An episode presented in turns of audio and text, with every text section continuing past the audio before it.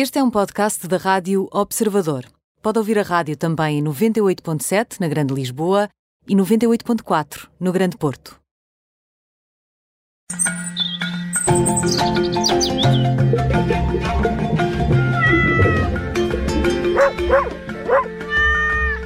E como sempre, quando chega à sexta-feira, junta-se a nós depois deste Jornal das Sete para mais uma edição do Pet Radio, o veterinário Nuno Paixão. Nuno, muito bem-vindo. Obrigado por estar connosco mais uma sexta-feira. Boa tarde, Nuno. Boa tarde, muito obrigado por me receberem. É sempre muito bom receber-te. Vamos olhar hoje, Nuno, para um estudo desenvolvido uh, por investigadores da Universidade, da Unidade de Ciências, aliás, Biomoleculares Aplicadas, que revelou que os alimentos crus comercializados, aqui interessa saber isto, não é? Crus e comercializados para cães, são eh, talvez uma importante fonte de bactérias resistentes a antibióticos com potencial risco para hum, a saúde eh, dos cães. Foi também dos cães, mas não só dos humanos, não é? Eh, que, é, que história é esta por detrás destes produtos? O que é que há que, que falta controle? O que é que falta na, na, na, na, na comercialização destes, destes produtos que vamos ver e são perigosos para os nossos cães e para nós, não é? Bem, é, é, é, é isso, eu vou, vou, um bocadinho atrás, porque na realidade nós, nós quando tutores, responsáveis, quem gosta de animais, gosta de tentar dar-lhes sempre o melhor possível. Aquilo que eles mais gostem, aquilo que lhes façam melhor. E carne crua é que normalmente costuma conversar dessa. Não sei se é carne crua, mas alimentos crus. Sim, a gente tenta, a gente sempre, a gente quer, quer ter esta imaginação de que temos um lobinho a viver connosco, não é? Sim. Uh, e, e, e, vivemos, vivemos um bocadinho esse, esse, esse, esse mito na nossa cabeça que a gente vive com estes lobos, apesar de terem tamanhos diferentes. Mas a, a evolução deles é, é, é, é, completamente diferente hoje em dia. Uh, a, a, sua capacidade de aproveitar uh, nutrientes de fontes tão, tão rudes, vamos dizer assim, está está muito diminuída em relação aos lobos na, na, até porque depois os lobos também eles têm que uma variedade deles de, de, de presas uhum. uh, que faz com que não seja só aquela carne uh, crua. Aqui uh, nós, nós hoje em dia mesmo do ponto de vista de saúde pública, quer para humanos, quer para, para animais, a grande, o que está a tornar a maior causa de morte no mundo são infecções. Por bactérias e... presentes nesta, nestes produtos? Oh. Também, porque, porquê? Porque as bactérias, as bactérias são seres maravilhosos que, que se adaptam. Uh, maravilhosos, conseguem... entre aspas, não? É, é, são maravilhosos porque a gente devia aprender muito com eles, sim, sim. com esses micro-organismos, porque eles realmente vivem... É só um certo ressentimento contra bactérias e vírus no momento atual.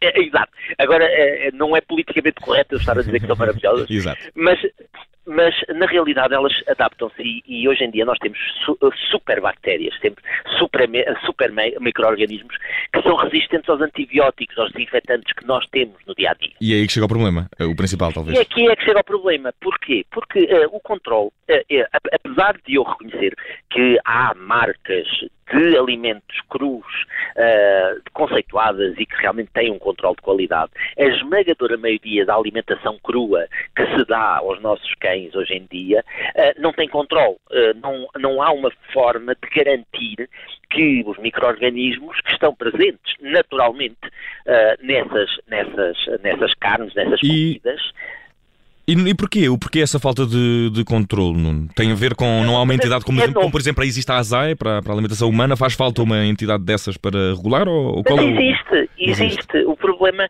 é que uh, muitas destas coisas, como são muito recentes, uh, como são vendas relativamente diretas, uh, não, não têm passado pelos controles normais e ainda não houve das autoridades uma maior sensibilização para isto, para se pensar. Porque, por exemplo, todos nós sabemos que devemos congelar a carne para matar as bactérias, elas têm que estar abaixo de 20 graus e têm que ser pelo menos durante algum tempo, ou seja, para matar, micro, para matar até parasitas, não é? Uh, e isto, uh, não havendo este controle, não havendo a mesma higiene, não havendo o mesmo controle de, de segurança alimentar destes, destes itens, aumenta esse risco. E, e, e, os nossos cães, por exemplo, têm, uh, eles, eles partilham as bactérias connosco hoje em dia.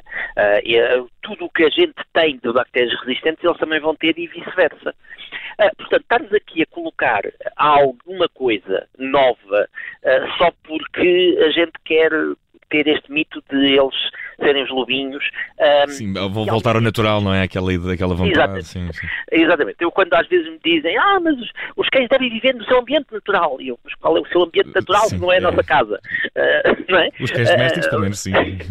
sim, não, o, o, cão, o cão em si. Oh, é? claro, sim, porque evoluíram geneticamente de acordo com esta vivência que tens já sim, sim, há muitos anos. Nós é? retirámos-los de lá.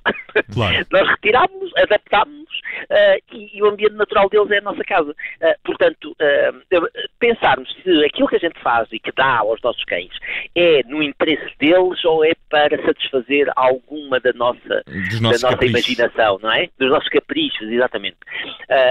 e, e, e eu, eu reconheço, recomendo algumas dietas, dietas que são, mas não são dietas congeladas, são dietas que de uma forma geral passaram por um controle. Okay.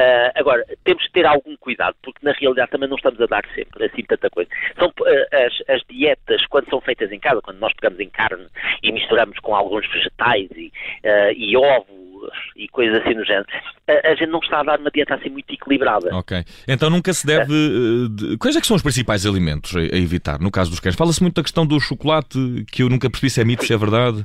Não, é verdade. O é chocolate verdade. É, é, pode ser tóxico, okay. pode dar alterações neurológicas e, e, na realidade, eles ficam.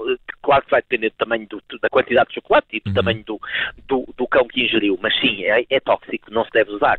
Coisas simples como também cebola não deve ser dada. Okay. A cebola causa problemas de anemia graves. Um, há, há, uma série de, de, alimentos que não são naturais nos nossos cães. Porque os nossos cães, mesmo, mesmo que a gente vá olhar para os lobos, vamos lá, uh, sonhar um bocadinho. Se a gente estiver a olhar para os lobos, eles quando comem as suas presas, eles estão a comer a carne, mas também estão a comer o que a presa ingeriu antes. Portanto, eles, eh, ao contrário dos felinos, dos gatos e de outros felinos, os nossos cães não são tão, não são tão carnívoros, porque eles comem, os gatos fazem, comem a febra. Basicamente, quando estão a comer mesmo nas presas deles. Enquanto que os cães não, os cães comem aquilo tudo. E vem, se estão a comer um ruminante, um herbívoro, vem as ervas também que ele comeu, vem tudo. E isso fez com que os nossos cães uh, sejam um bocadinho mais omnívoros, não tão carnívoros como, como os gatos. Okay. Uh, e isso é, é, é, temos que ter em conta. Uh, por outro lado, os nossos, ao longo das décadas que têm vindo, eles estão habituados a comida cozinhada. É? Ou seja, é muito mais fácil fazer a digestão de um alimento cozinhado do que, uh, do que um alimento cru. Uh, por outro lado, são dietas que devem ser só utilizadas em animais uh, saudáveis. Uh, porquê? Porque é, é, tem déficits de, de, de nutrientes, okay. porque predispõem para, para infecções, e está mais do que demonstrado que, que isso pode, pode acontecer, uh, e, e essa, essa, essas complicações que, que nós facilmente encontramos uh, são um risco desnecessário. Portanto, se realmente o nosso cão uh, precisa mesmo dessa alimentação das BARFs, que são, é o acrónimo de, deste uhum. tipo de alimentação, okay.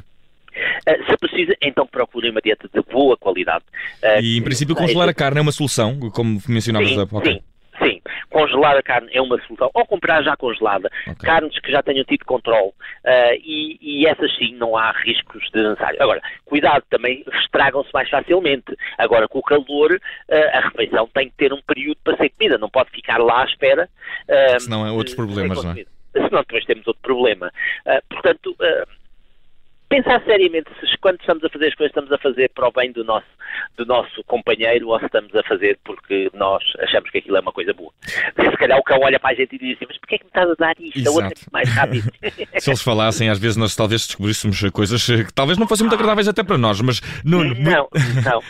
Eu acho, eu acho que um dia a gente vai conseguir e eu, eu espero que ainda seja durante a nossa geração. Eu espero também, tenho muita curiosidade. Nuno Paixão, fica por aqui o pet... fica por aqui o Pet Radio desta sexta-feira, estás de regresso para a semana. Desejo-te um bom fim de semana e um bom uh, de resto de semana, pelo menos a próxima. Nuno, até à próxima. Um abraço, Nuno. Até à próxima. Um abraço.